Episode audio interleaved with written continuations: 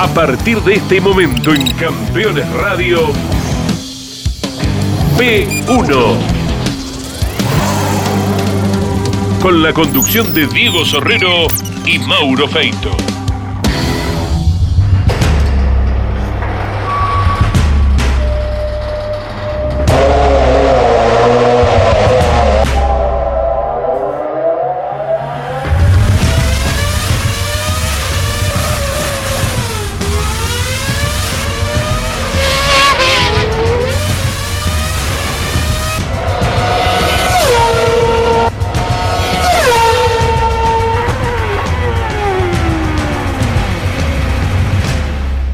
Amigos de P1, bienvenidos a la temporada 2023 de P1. Bienvenidos a otro año, nuestro octavo año en el aire con esta propuesta distinta que hacemos junto a Mauro Feito desde 2017 para contar el automovilismo de otra forma, con otra óptica, desde otro ángulo y buscando siempre lo que siempre decimos, recuperar las raíces, la esencia, la pasión que nos dio este deporte desde chicos, tanto a él como a mí y a muchísimos de todos ustedes que nos siguen semana a semana.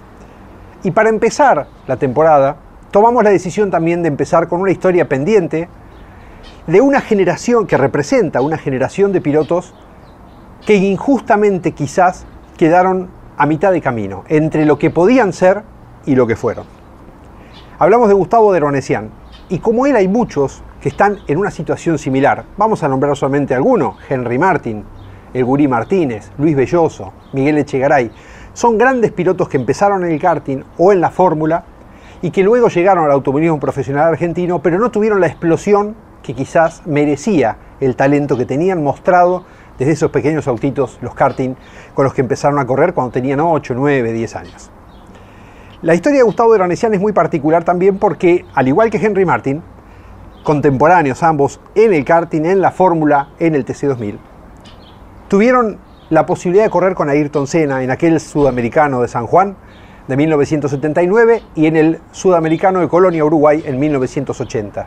A partir de esa relación que han tenido con el karting, con Senna, ambos generaron después su carrera deportiva con una base muy fuerte, consolidada justamente en estos pequeños autos tan rápidos, tan livianos, tan potentes que son los karting. ¿Acaso la exigencia máxima que un piloto pueda tener antes de la Fórmula 1? El resto del automovilismo mundial no tiene la relación peso-potencia, la velocidad de reflejos que tiene un karting, y por eso es que tantos grandes kartistas han triunfado a nivel internacional, a nivel mundial, a lo largo de toda la historia del automovilismo.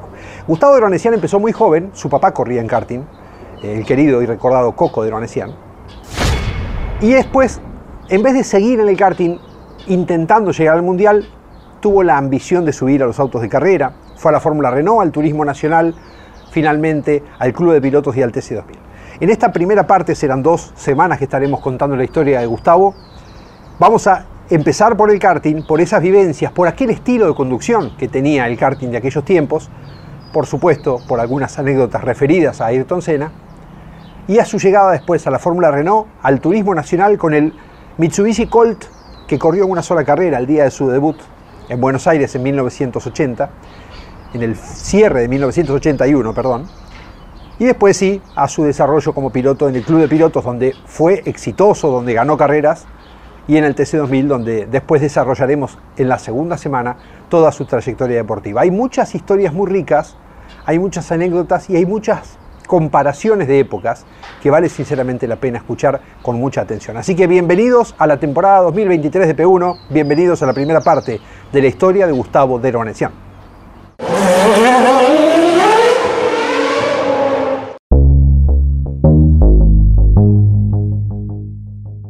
Yo nací oliendo aceite dos tiempos de karting. En el año 63 nací yo, mi viejo ya corría en karting, estaba empezando a correr, él corrió hasta el 69. Con lo cual te podrás imaginar que ya de chiquito olía ese aceite, la mezcla de karting que hoy, se, hoy la sigo oliendo y se me sigue erizando la piel. Y obviamente este, me nació de esa época y mi viejo hizo todo lo posible porque yo corriera, todo. Mi viejo terminaba de correr con el equipo que ellos tenían, que eran los califas, que era un equipo de, eran cinco, cinco armenios, todos primos y cuñados entre sí, por eso le pusieron los califas. Entonces yo iba a las carreras, terminaba las carreras y yo me quería subir a andar. Y empecé a correr en el año 77, yo tenía 13 años ahí. No podía correr antes por un tema reglamentario. Hoy los chicos corren a los 6, 7 años. Yo en ese momento hasta los 13 años no podía correr. El día que cumplí, no, mucho antes de cumplir los 13 años, mi viejo me había comprado un karting, yo no sabía nada todavía. Cuando cumplí los 13 años, no me acuerdo qué día de la semana fue, el lunes posterior me dicen del colegio, te vine a buscar tu papá, un lunes a la tarde, que eran los días que había prueba en el autódromo entre las dos horquillas de karting. Y mi papá, que me venga a buscar, yo me iba solo del colegio del Eccleston, ahí en Flores. Y me asomo por la ventana del aula que daba justo a la calle Carabobo y veo el auto de mi viejo con un trailer y un karting arriba. Me tiré, no es que bajé, me tiré, Diego. Te juro que me tiré. Y ahí fuimos al autódromo y mi viejo me dijo, me fue claro, me dijo, yo, este karting es prestado, me dice, no lo compré todavía. Vamos, probá. Si te gusta, me dice, dentro de una semana hay carrera, las carreras eran todas en la calle, eran todos alrededor de las plazas de un montón de, ciudades, de pueblos, de, localidades. Si te gusta y andas bien, yo te sigo apoyando. Fui a probar, corrí la primera carrera y la gané.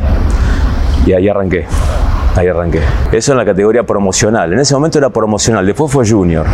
Promocional era fondo blanco con letras ne con número negro en el karting en esa época. Empecé a correr un poquito antes de mitad de año, salí campeón y bueno, de ahí arranqué. Habían muchísimos pilotos, pero la diferencia con respecto a hoy que los pilotos del karting de esa época querían correr en karting. No usaban el karting como trampolín para o como paso obligado para ir a otras categorías. No, no, eran kartistas. Por eso yo digo que yo soy kartista, yo no soy automovilista, yo soy kartista.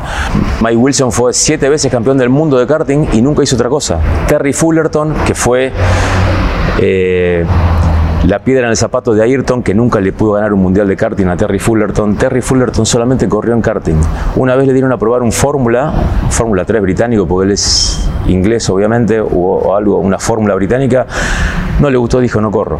Como ese caso, en Argentina hay muchísimos más, muchísimos, de pilotos que eran buenísimos en karting que después no quisieron correr.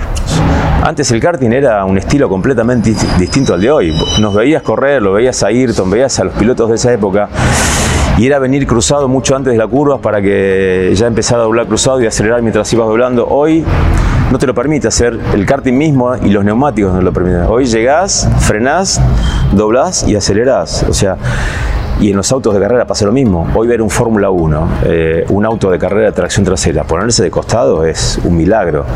Ves uno que se pone de costado y lo aplaudís, decís, wow, uno que está manejando un auto. Bueno, cambió todo. Yo siempre les, recomiendo a todos, me dicen, che, quiero empezar a correr, ¿dónde arranco? No importa la edad que tengas, les digo, no importa la edad que tengas, hacete un año de karting por lo menos, que es lo que más te va a enseñar, lo que más te va a pulir, te va a dar velocidad mental, te va a dar un entrenamiento físico impresionante porque no hay categoría de autos en el mundo que te exija como el karting nunca manejé un Fórmula 1 obviamente, hago la salvedad, eso sí puede ser, pero no hay categorías que te exijan y que te, y que te enseñen tanto a manejar finito, a resolver pronto, a, tener... Eh, en una baldosa tener que pasar un karting en el momento, tener, tomar la decisión de hacerlo y hacerlo, pues si te quedas a mitad de camino te pegas un bombazo bárbaro. Eh, mucho frenar justito porque el karting, el karting de verdad de carrera no tiene caja ni tiene embrague. O sea, llegás a fondo, frenás, tenés que frenar lo suficientemente bien y suave como para que tenga presión el freno, pero que a la vez no se cruce, porque si no entramos en la que perdés tiempo, puedes hacer un trompo, etc. Entonces, todo eso no te da ningún auto de carreras en el mundo que no sea un kart.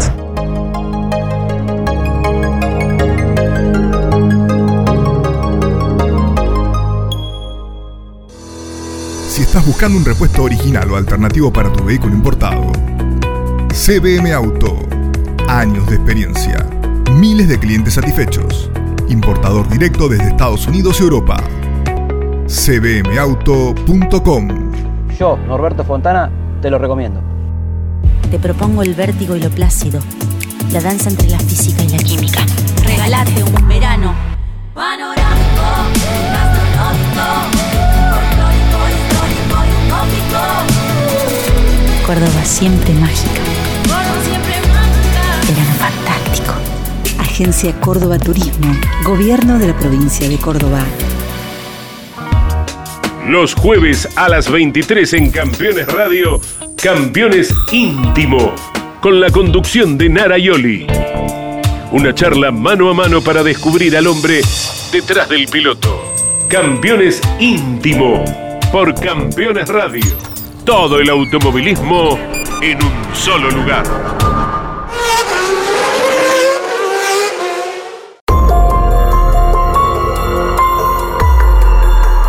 Corrí dos años en promocional, que en ese momento era promocional, después fue junior, después me pasé al internacional y ahí empecé a correr sudamericanos de karting. Yo corrí dos sudamericanos de karting. Año 79, dentro del Sonda de San Juan había un cartódromo eh, y en el año 80 en Colonia, en Uruguay. El del 79 fue para mí el mejor sudamericano porque todo ese sudamericano yo lo peleé con Ayrton. Todo el sudamericano, está faltando poquitas vueltas para terminar la última final. De hecho hay alguna foto que ya, ya vas a ver ahí. Me pasaba, lo pasaba, me pasaba, lo pasaba. Eh, faltando pocas vueltas a mí se me rompe el eje, porque para esa carrera Roberto Correa, que era el dueño de la Panther, había hecho un eje especial para que, para que tenga menos fricción con el asfalto y bueno, se ve que de tanto, de tanto traccionar y friccionar se, se partió el eje, me quedé tirado y faltando pocas vueltas también Ayrton, no sé qué problema tuvo y salió campeón el que venía tercero, que era un brasileño, eh, Decio Bellini se llamaba. Eh, pero por eso te digo, ese sudamericano para mí quedó en la historia porque fue Ayrton después, ¿no? Yo en ese momento digo, me recontra calenté porque me quedé faltando pocas vueltas y podía haber salido campeón sudamericano, que hoy, hoy recién valoro lo que era ganar un campeonato sudamericano. Y en el 80, que fuimos a correr a Colonia, aclaro, los equipos argentinos los designaba la Federación Argentina de Karting en ese momento. El del 80 ya teníamos el apoyo del Automóvil Club Argentino y vas a ver las fotos y van a ver las fotos que estamos todos vestidos con unas pecheras que nos teníamos un sponsor en ese momento que era, lo puedo decir porque ya no existe más, Noel, de los helados. Todos teníamos una pechera con el número identificatorio y los cascos nuestros los pintamos todos como en los cascos con los colores del ACA, que eran los colores de Reutemann. Era el casco como lo tiene pintado el Lole. Eh, bueno, en ese sudamericano Ayrton también obviamente vino a correr para Brasil, pero ya ahí vino a correr para el equipo oficial DAP, que era lo mejor que había en el mundo de karting, chasis, motores. La verdad que ahí nos costó muchísimo a todos. Y en ese momento las gomas eran libres, en el karting vos podías correr con la goma que vos quisieras. Yo corría y muchos argentinos corríamos para Flitter, para el ruso Flitter. Yo era piloto oficial ya desde el karting del ruso Flitter. Y hay una anécdota que lo pinta de, de cuerpo entero al ruso, qué clase de persona es. Fuimos a correr a Uruguay, Ayrton venía con Bridgestone, habían Bridgestone de clasificar, de correr compuesto blando y compuesto duro. O sea, nos mataba. Por... Claro, Ayrton salía y nos sacaba dos segundos. A mí me sacaba dos segundos por vuelta. Claramente eran las gomas, ¿no? Él tenía gomas mucho más blandas y eran Bridgestone. Y viene el ruso Flitter que estaba en la carrera y me dice, me dice, anda a poner Bridgestone. Le digo, ruso, yo soy piloto tuyo y mi viejo también. Digo, Nosotros venimos acá y morimos con la tuya, ruso. No, me dice, vos no vas a perder un campeonato por culpa mía. Que sí, que no. Yo le dije que no, sigo con la, con la Flitter. Antes de clasificar, viene el ruso Flitter con cuatro juegos de goma Bridgestone, que fue, él la pagó de su bolsillo, compró cuatro juegos de goma Bridgestone, me dijo, toma, vos por culpa mía no vas a perder un sudamericano, andé y poné las gomas Bridgestone. Ahí obviamente nos acercamos a Ayrton, pero ya la diferencia que había, ya el chasis estaba preparado para otra goma, la puesta a punto. Después seguimos corriendo acá en Argentina con Bridgestone. De hecho, mi papá viajaba a Suiza, que era el importador de gomas Bridgestone, a comprar cajas y cajas de Bridgestone. Era Y, w, y B larga y otra sigla más que eran de clasificar, de correr con un, con un color distinto para distinguirlas. No, el karting siempre fue, siempre fue caro. Siempre fue caro. Correr bien en karting. Lo que pasa es que costaba menos conseguir la plata en los 70 que ahora para poder correr. Bueno, después Ayrton se fue a Europa y acá en Argentina habían pilotos increíbles. Por ejemplo, yo te cuento el equipo argentino del 80. Estaba yo, el Peje Belloso, Henry Martin, estaba Alejandro Parodi, que solo corrió en karting, Horacio Perone, que solo corrió en karting, y Claudio Becerra, que karting, Claudio después hizo algo de fórmula. Pero eran pilotos de karting y eran buenísimos. Y había un montón más que no, es decir, sudamericanos no corrieron porque no, no, estaban dentro de- del ranking, pero hay un montón. Hugo Escarlato, qué sé yo, me olvida alguno.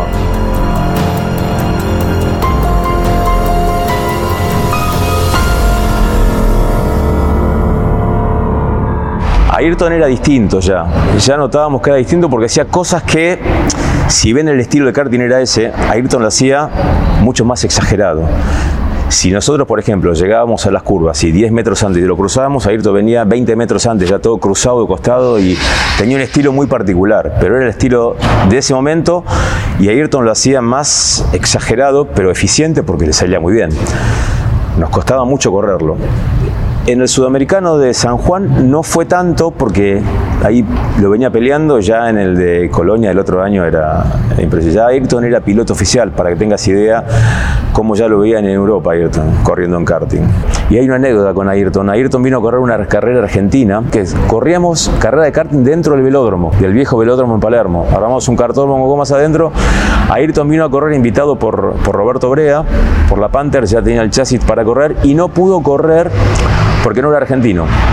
No tenía licencia argentina, con lo cual vino, probó, eh, se dio unas vueltas para ver cómo era correr adentro de un, de un playón, porque era un playón dentro del velódromo, y no pudo correr. La anécdota con Ayrton eh, fue muy graciosa. Eh, obviamente me puteó mucho a mí y a todos los demás, pero bueno. Yo estaba en la fábrica de Panther, en Valentín Alsina, tenía 15 años yo. Eh, estaba Henry, estaba el papá de Henry Pocho, estaba yo, estábamos todos los que corríamos para la Panther, estaba, creo que estaba el Peje también, mi gordo Brea, Omar Brea, que era el hermano que hacía lo- también lo- los motores. Y Ayrton llegaba a Ezeiza, se determinaba la hora, a la noche, sé que era a la noche porque era de noche. Y había que ir a buscarlo, traerlo a la Panther y después el gordo Brea lo llevaba al hotel Ayrton. No había celulares, no, había, no existía nada. Roberto Brea, el gordo, tenía un teléfono de una vecina a tres casas, ni siquiera él tenía teléfono, era así, en ese momento era así. Me dice, me dice, Gustavo, agarrate el auto y andate a buscarlo a Ayrton a, a Ezeiza. Yo no tenía registro, nada. El, gordo tenía un Peugeot 504 que había comprado hace muy poquito, flamante. Me dice, para que no vayas solo, andate con Pocho. Le dice, Pocho, acompañalo, papá de Henry. Listo. Obviamente yo quise y me senté en el volante yo. Pocho al lado, ya era de noche. Agarramos unas calles de Valentín Alsina. Habré hecho 5 o 6 cuadras. Yo era un inconsciente, iba a fondo. Se cruza una camioneta en una boca calle, una camioneta de verdura, una verdulera. Se cruzó, no llegué a tiempo. Le pegué al medio, al medio, como venía le pegué. Le pegué con tanta fuerza y con tanta velocidad que el tipo de la camioneta con el envión paró como a media cuadra de donde yo choqué. Yo quedé en el lugar porque se rompió todo el auto, todo, no quedó nada de la trompa del auto, radiador, óptica, fa, todo se rompió. Yo estaba en el volante sin registro, sin nada. Le digo, Pocho, pasate al volante. Y no podíamos bajarnos del auto, si no nos veían todos. Como pudimos, hicimos así, Pocho se puso en el volante, yo me puse ahí. Obviamente, todo el quilombo se lo ligó Pocho después con el seguro, etcétera, etcétera. A Ayrton no lo fuimos a buscar nunca, con lo cual él llegó a Ezeiza y esperaba que, estaba, que estuviera yo, porque sabía que iba yo a buscarlo, porque el gordo le había dicho. Y nada, se quedó una hora, dos horas, tres horas, ya eran como las 12 de la noche. Él no tenía con quién hablar por teléfono, porque no había ningún teléfono. Se tomó un taxi al hotel donde él supuestamente tenía que ir a dormir. No sabes las cosas que nos dijo al otro día, cuando se enteró se cagaba de risa, pero ya en ese momento, te imaginás que no había nadie ir a buscar, habrá dicho, no me tienen muy en cuenta. Cuando le contamos y vio el auto como quedó, se rió mucho. Yo no corrí un mundial, hoy no sé por qué todavía, porque mi papá en esa época era el presidente de la Federación de Karting, mi viejo era el presidente de la Federación. Pero el mundial que yo podía correr, yo estaba armando el Fórmula Renault y es como que tenía ya la cabeza puesta en empezar a correr en autos. De hecho, mi papá llevó pilotos argentinos a correr un mundial y yo no fui a correr un mundial. Es algo que me quedó, una espina que me quedó clavada siempre, no poder correr un mundial.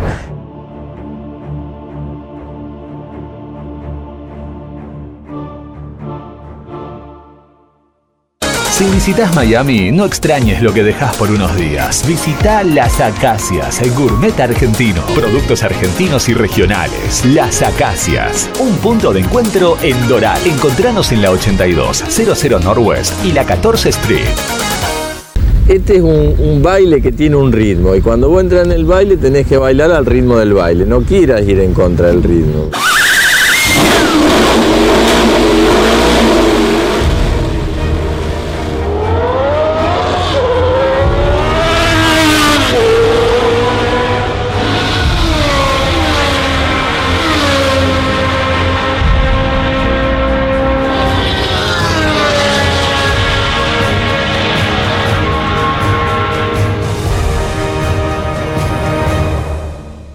Aumenta la productividad y ganancias de tu taller con el equipo de alineación 5D Macking Parts. Obtener resultados en 90 segundos con la alineadora más rápida y precisa del mercado. Realizamos instalaciones en todo el país con técnicos profesionales y brindamos capacitación in situ para expertos o principiantes. Transforma tu taller a premium. Macking Parts. Campeones. La revista de automovilismo. Toda la actividad nacional e internacional con la información más completa y las mejores fotografías. Campeones. Conseguila en formato digital los lunes posteriores a cada fecha de turismo carretera o los martes en todos los kioscos del país. Todos los viernes en Campeones Radio. Fórmula 3 Radio. Un programa dedicado íntegramente a la información de la Fórmula 13 Metropolitana, la categoría de monopostos más importante del automovilismo en Argentina. Fórmula 3 Radio. Con la conducción de Andrés Galazo. Todos los viernes a las 15 en Campeones Radio.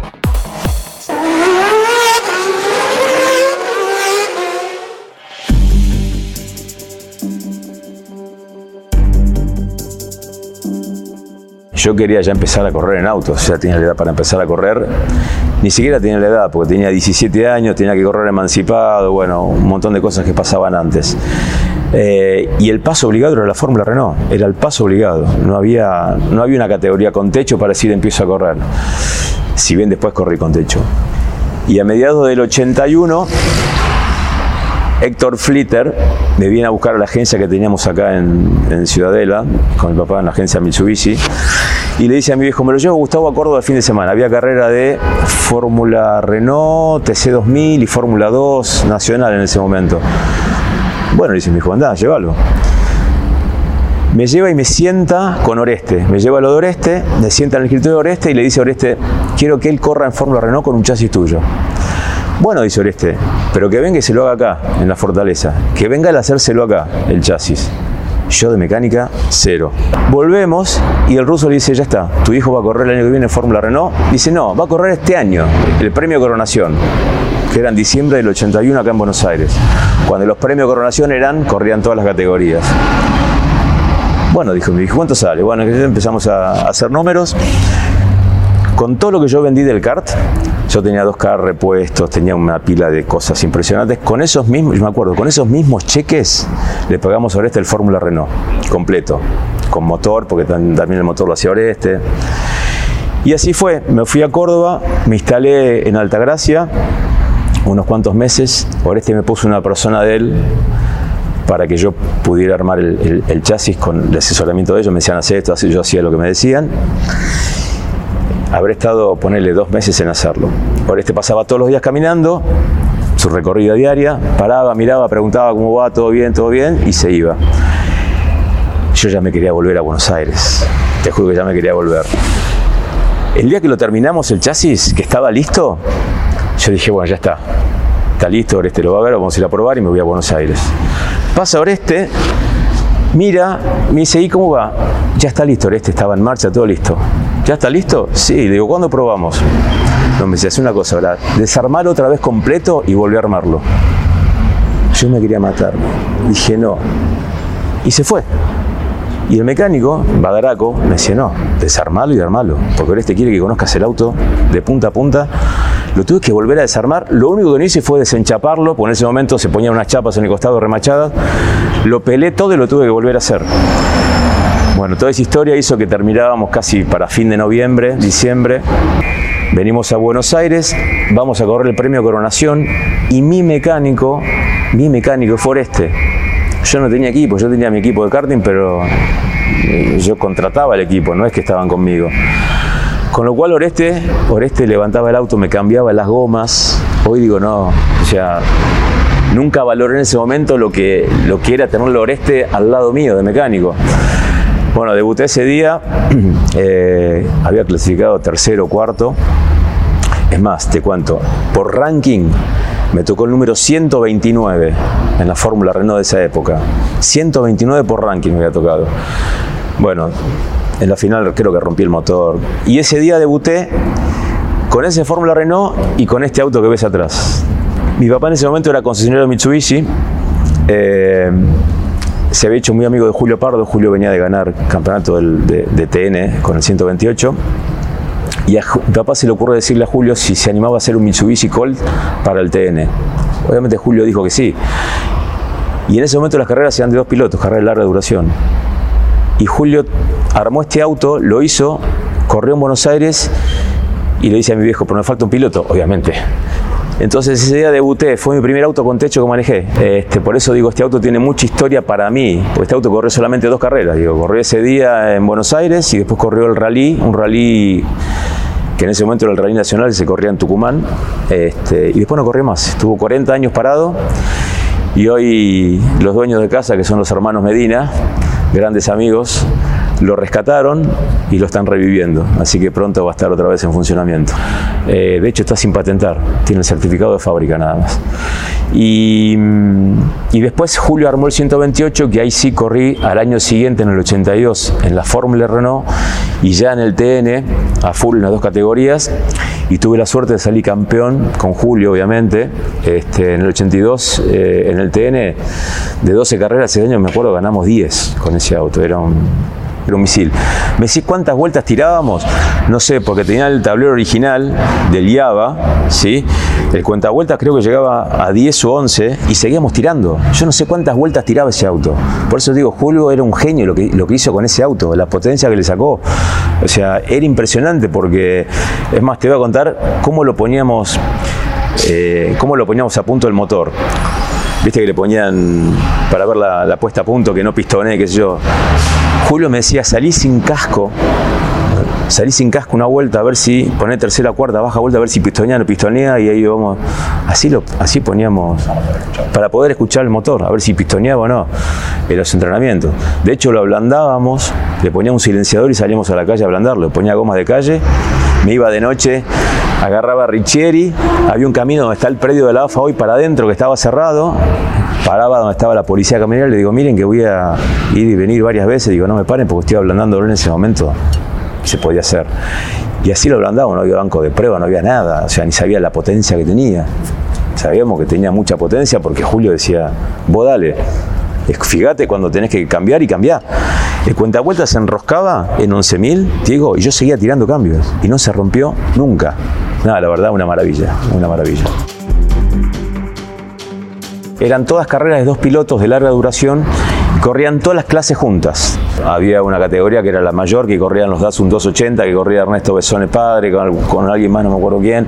Estaban los Renault 18, estaban los Renault 12, estábamos nosotros, venían uruguayos de correr, me acuerdo Federico West y Echegoyen, que venían con unos Escort, este, creo que eran ingleses los autos.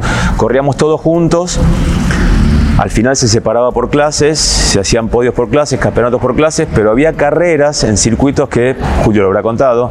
Por ejemplo, eh, cuando fuimos a correr al Pinar, Uruguay, que ganamos la general con un 128 a los autos de mayor cilindrada. Yo siempre digo que Julio es un genio de esos genios desaprovechados, porque Julio es un excelente, aparte de ser un gran tipo, es un excelente preparador general. Es, eh, un gran motorista, un gran chasista. Este, él trabajaba en todo, hacía los amortiguadores, diseñaba la jaula de los autos, preparaba los motores, eh, hacía las suspensiones, un capo. Después Julio me dio una mano grande también con los Datsun.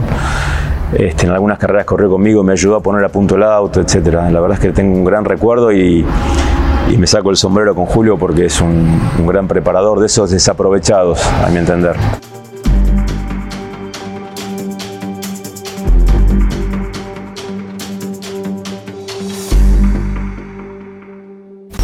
Si tu misión es mejorar la rentabilidad de tu flota de transporte pesado o tu maquinaria agrícola, VM Racing es tu aliado perfecto. Optimización de inyección electrónica, soluciones inteligentes al servicio de la potencia y el torque de tu motor. Porque tu cosechadora debe cosechar, porque tu camión debe transportar. VM Racing, nos vas a recomendar. Desafía tus límites. Tonino es tu mejor opción. Si de bicicleta se trata, acércate a Tonino, el surtido más amplio y una gran variedad de productos, 35 años de trayectoria. Visítanos en nuestras dos sucursales, Lomas de Zamora y Lomas del Mirador. Seguinos como Bicicletas Tonino, www.bicicletastonino.com.ar. Terrus, una nueva concepción de vida. Lotes sobre Ruta Nacional 14 en Concepción del Uruguay Entre Ríos con todos los servicios. Financia y construye Río Uruguay Seguros. Para más información www.terrus.com.ar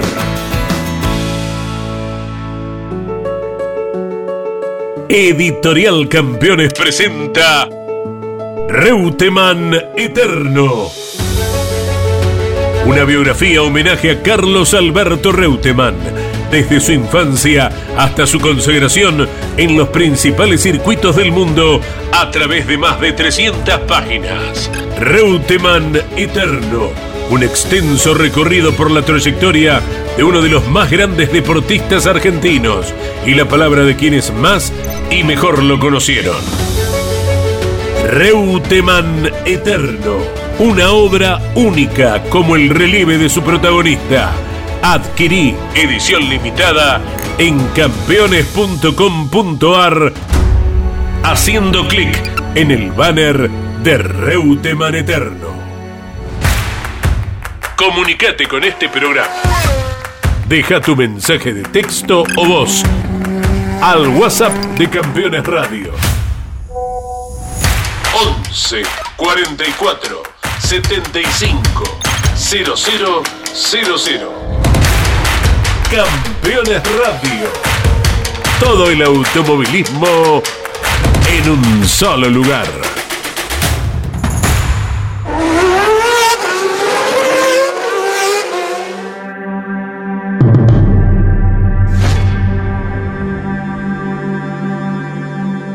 Mi primer año de TN salí campeón, no había cumplido 18 todavía, con lo cual durante muchos años fui el campeón más joven de la historia del automovilismo argentino, porque no se podían empezar a correr antes de los 18. Yo había corrido a los 17 con una emancipación, o sea, había que hacer un lío bárbaro. Eh, hasta que después empezaron los chicos a correr, a los 15 años, 16, empezaron a salir campeón, categorías nacionales a los 16 años porque ya podían correr. Este, y creo que hoy sigo teniendo el título del campeón más joven de la historia del TN con esa edad. Ahí estoy con Chapur, pero creo que yo salí un poquito antes que el campeón. Con lo cual, para mí fue. Recién hoy lo valoro todo eso, Diego. En ese momento era venía del karting, de salir campeón en, varios años del karting. Empecé a correr en TN, salí campeón y era, bueno, un campeonato más. Después empecé a entender todo lo que costaba salir campeón de una categoría o ganar alguna carrera de alguna categoría importante nacional.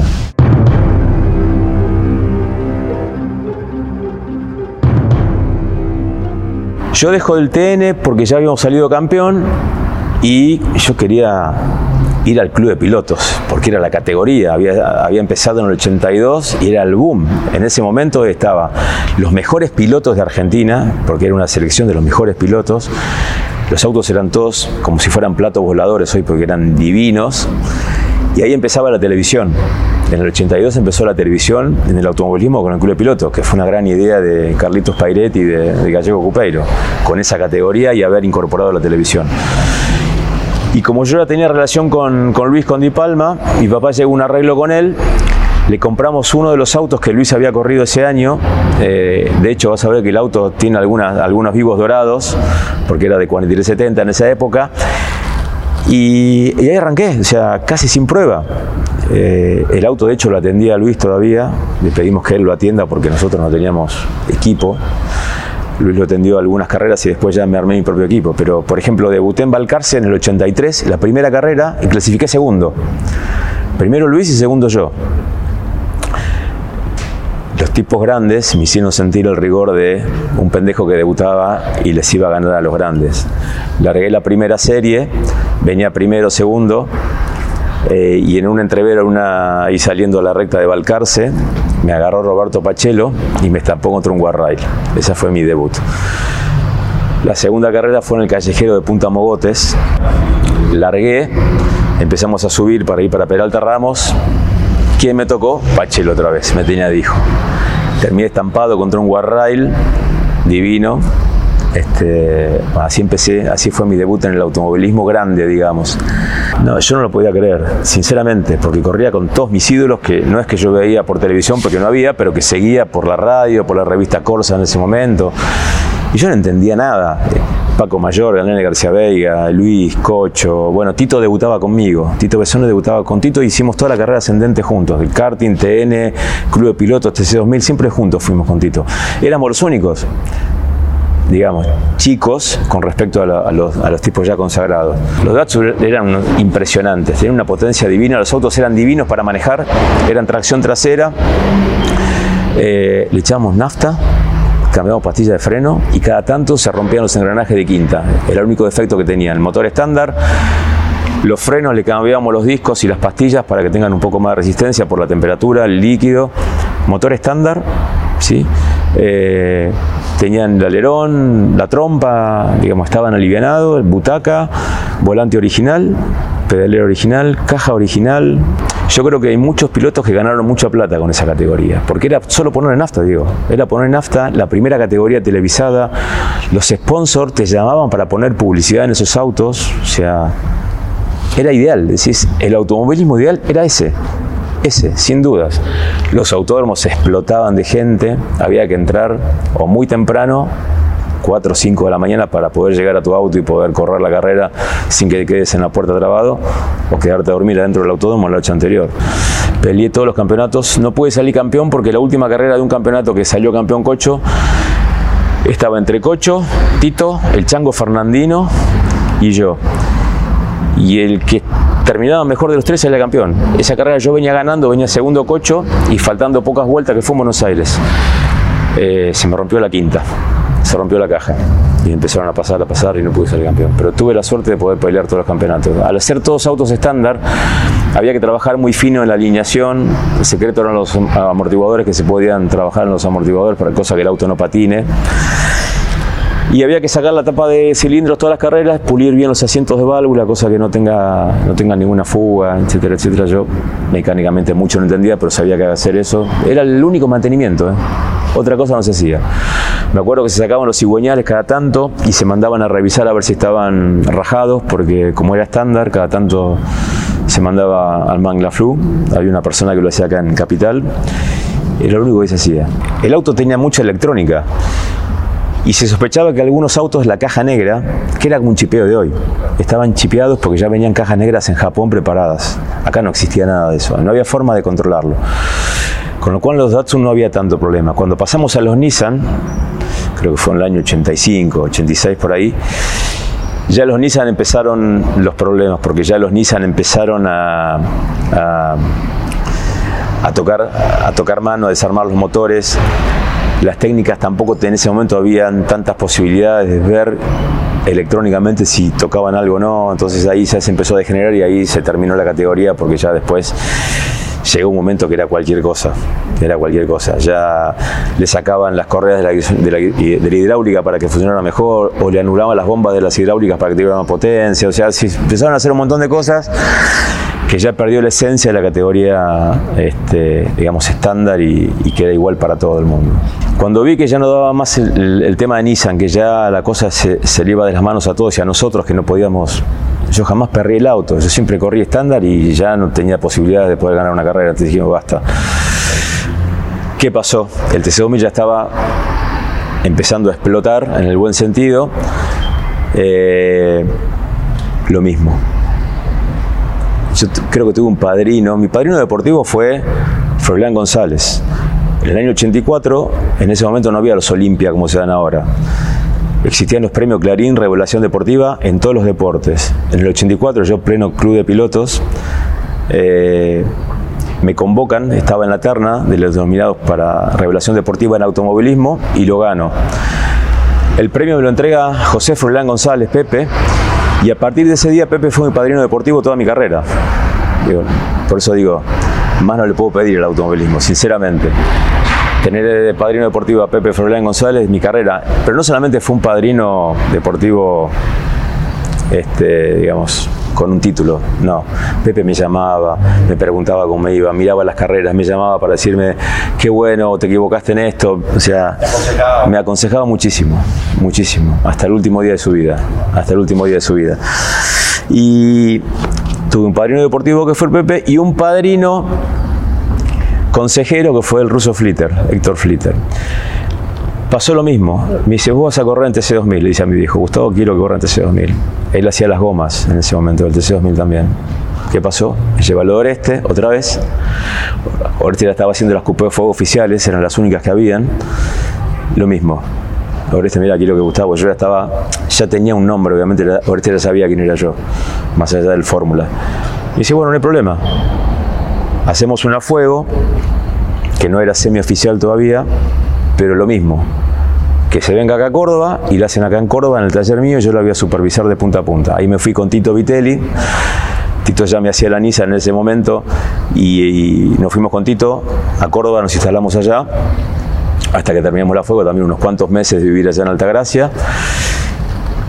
Pero ahí ya tuve la suerte de estar dentro de la estructura del equipo oficial. Mi segunda carrera, la primera carrera fue en Mendoza, año 87, mitad de campeonato también. Me había ido bastante bien, pero rompí un semieje. La segunda carrera mía fue en el Callejero de Santa Fe. Esa carrera yo terminé eh, tercero en el Callejero de Santa Fe, que era el callejero más lindo para mí de todos los que se corrieron, pegado al equipo oficial. Ganó Traverso, segundo Ernesto Soto, tercero yo con mi fuego rosa y lila, y ahí Corsa tituló el tren francés. Y a partir de ahí quedó el tren francés porque todas las carreras estuve ahí entreverado con ellos. Y en la segunda o tercera carrera ya me nombraron piloto semioficial. Estaba el equipo oficial, el Traverso y Soto en ese momento. Después fue Traverso y Guerra. Y el semioficial que estábamos, el Toto Chegaray y yo. El Toto en su momento con Renault 18 y yo con la, ya con la Fuego.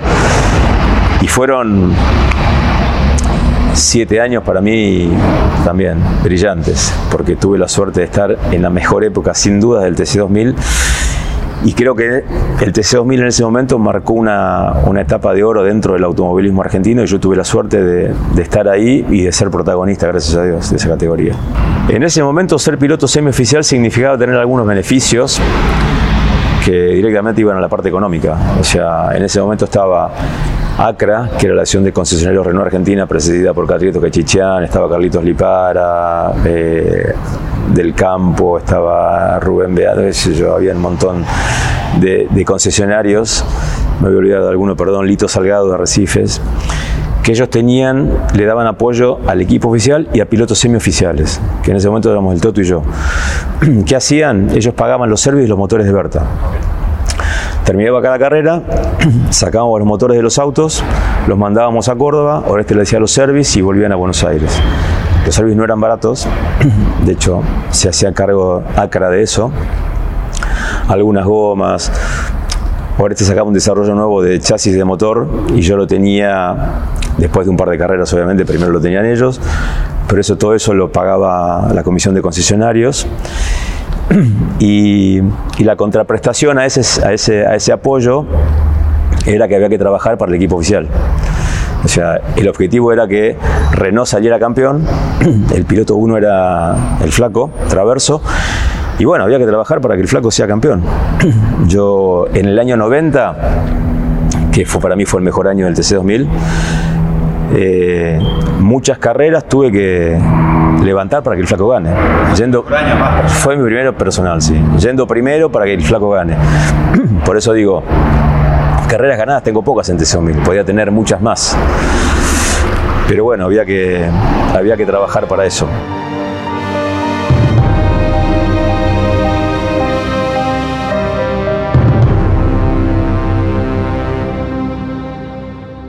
Y quedamos ahí, en el punto en el cual Deronesian ya es piloto semioficial de Renault, va a correr para Juan María Traverso, básicamente el piloto número uno de la marca del rombo, durante siete temporadas con las Coupé Fuego. Serán algunos momentos muy agradables y otros bastante agridulces los que vivirá Deronesian y eso lo contará la próxima semana. De hecho, su desvinculación con Renault no es en los términos que hubiera querido, ni él ni probablemente todo su entorno, precisamente porque de tanto soportar esta forma de correr, de correr todos para el objetivo de que la Coupé Fuego el número uno del equipo, que era la de Traverso, fuera la campeona, hubo que resignar muchas veces resultados muy merecidos y que daban bronca, naturalmente. Pero eso es la semana que viene. Ahora simplemente los dejamos descansar por unos días. Estamos muchos en la época de descanso de verano, de vacaciones, y por supuesto esto es una forma de acompañarlos que tenemos, como ya varios años hace que venimos haciendo, sin cortar en el verano, con producciones generadas en el mismo momento, unos días apenas antes de estrenarlas para que las disfruten. La semana que viene nos vemos aquí con la segunda parte de Gustavo de Ruanesian, la historia de este cartista nato.